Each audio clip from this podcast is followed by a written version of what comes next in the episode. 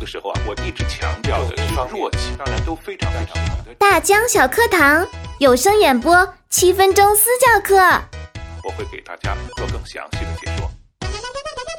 听众朋友，大家好，我是大江老师。前几天啊，我的邮箱里发来了这样一段录音，那我一听这个声音呢，哇，我说太棒的公子音了，特别好的一个。年轻的男生，那么这种声音呢，特别适合做新闻主播，叭叭脆。我们经常在有时候选人的时候，就这种声音叫叭叭脆。呃，在有声播讲方面呢，这种声音呢叫公子音。咱们一起来听这个公子音播读的《三体》的一个片段，特别好听的声音。与他期望的不同，成为面壁者之前的人生，在记忆中也是一片空白。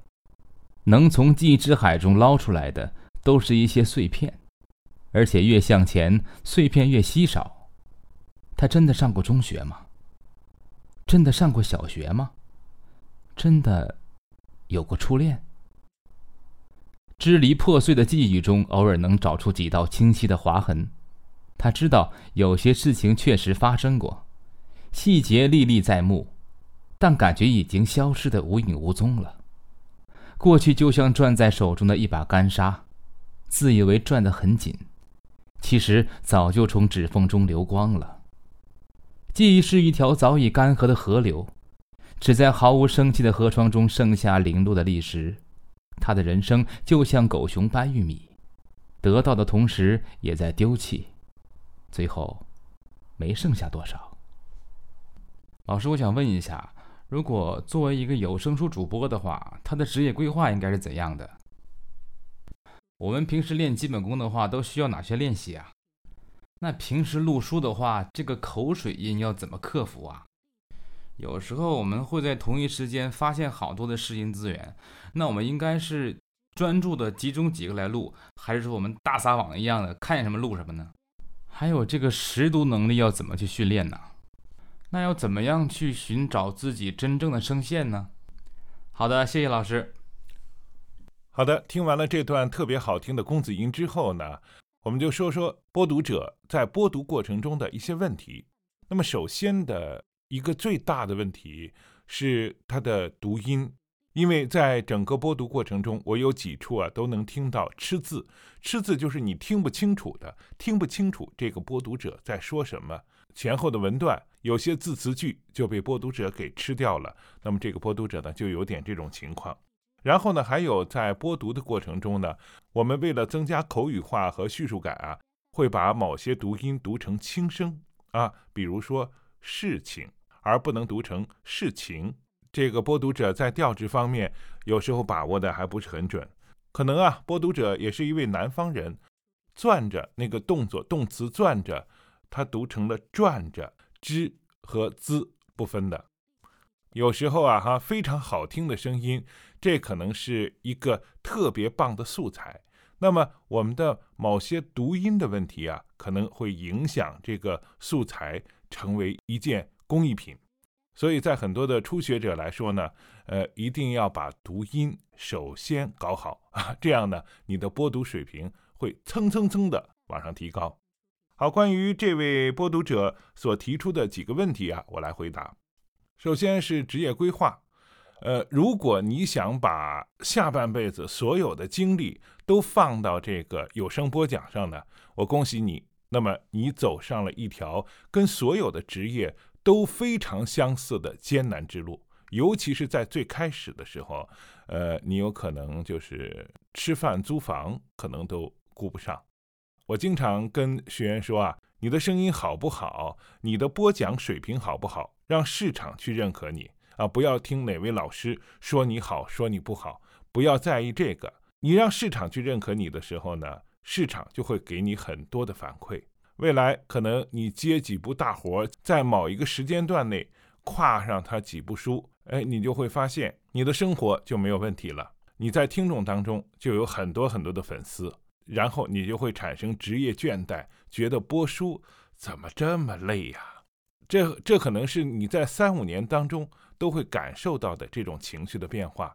在未来呢，你就有可能会成为有声演播公司的老板啊，从上家接书，从你的朋友当中发现很多的播读者，你把他们的声音作品放给上家公司，从这个二导手中、三导手中去赚取利润。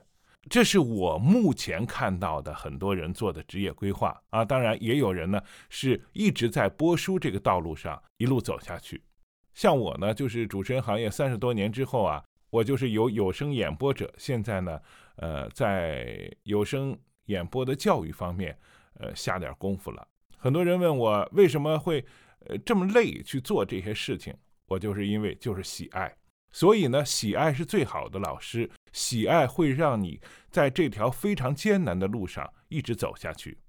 然后呢，练习的基本功有三个，我觉着一个呢就是我们的呃气息啊，无论什么时候啊，你都要练狗喘气，让你的气息非常稳。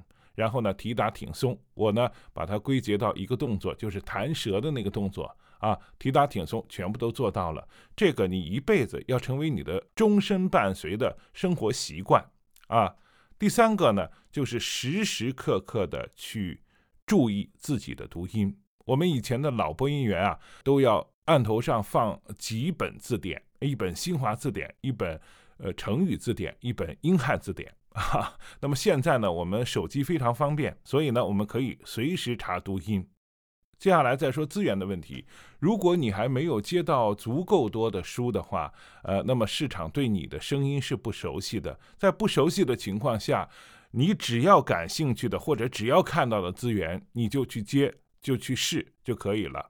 我曾经有一个认识的女播，他在一年内大概试了一千个音，然后中了二十本。那么他的这个概率就是百分之二，是五十分之一。所以呢，你试五十本书，有可能会接到一本。那么像我在转入这个之前，我大概试了两百到三百个音，我才接到了第一本低价书啊。因为这个市场它不会看你的资历，它只会看你市场对你的容忍度。所以呢，不要去挑挑拣拣，也不要去首先给自己固定一个模型，你必须在这个模型里走，不要这样。所有的你感兴趣的、想试的音都去试啊，万一哪天中了呢？而且有可能是低价的书你中不了，高价的书一下子就能中了。所以市场啊给你的反馈，呃，并不是我们所想象的，或者是我们所规划的那样。接下来再说识读能力啊，呃，我不太明白你的识读能力指的是什么，但是呢，有一点你要学会找重音和停连，并把它们表现出来，这样呢，呃，你的有声播讲的讲述感就会增强。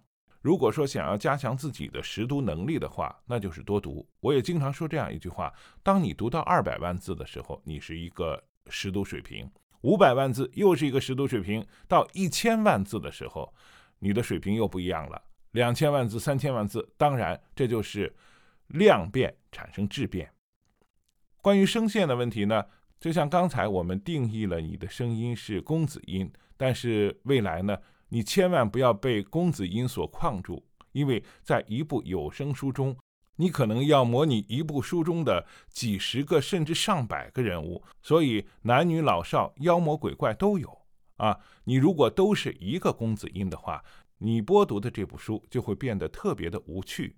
你只有把男女老少、妖魔鬼怪全都模仿一个遍，你的声音可高可低、可快可慢、可男可女，这时候呢，你播讲的这部书才有意思，才能吸引住听众的耳朵。为你充会员。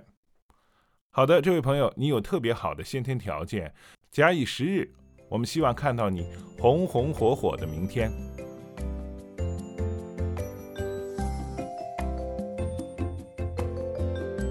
今天的有声私教下课了，感谢您的收听。如果您也想提高自己的有声播讲水平，请把您的一到三分钟音频文件发到我们的指定邮箱。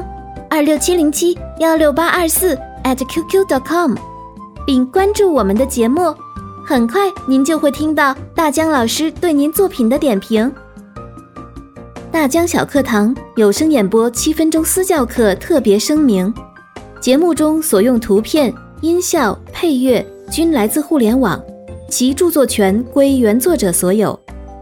本节目仅供有声演播爱好者交流学习，不可用于二次修改、二次上传以及商业用途。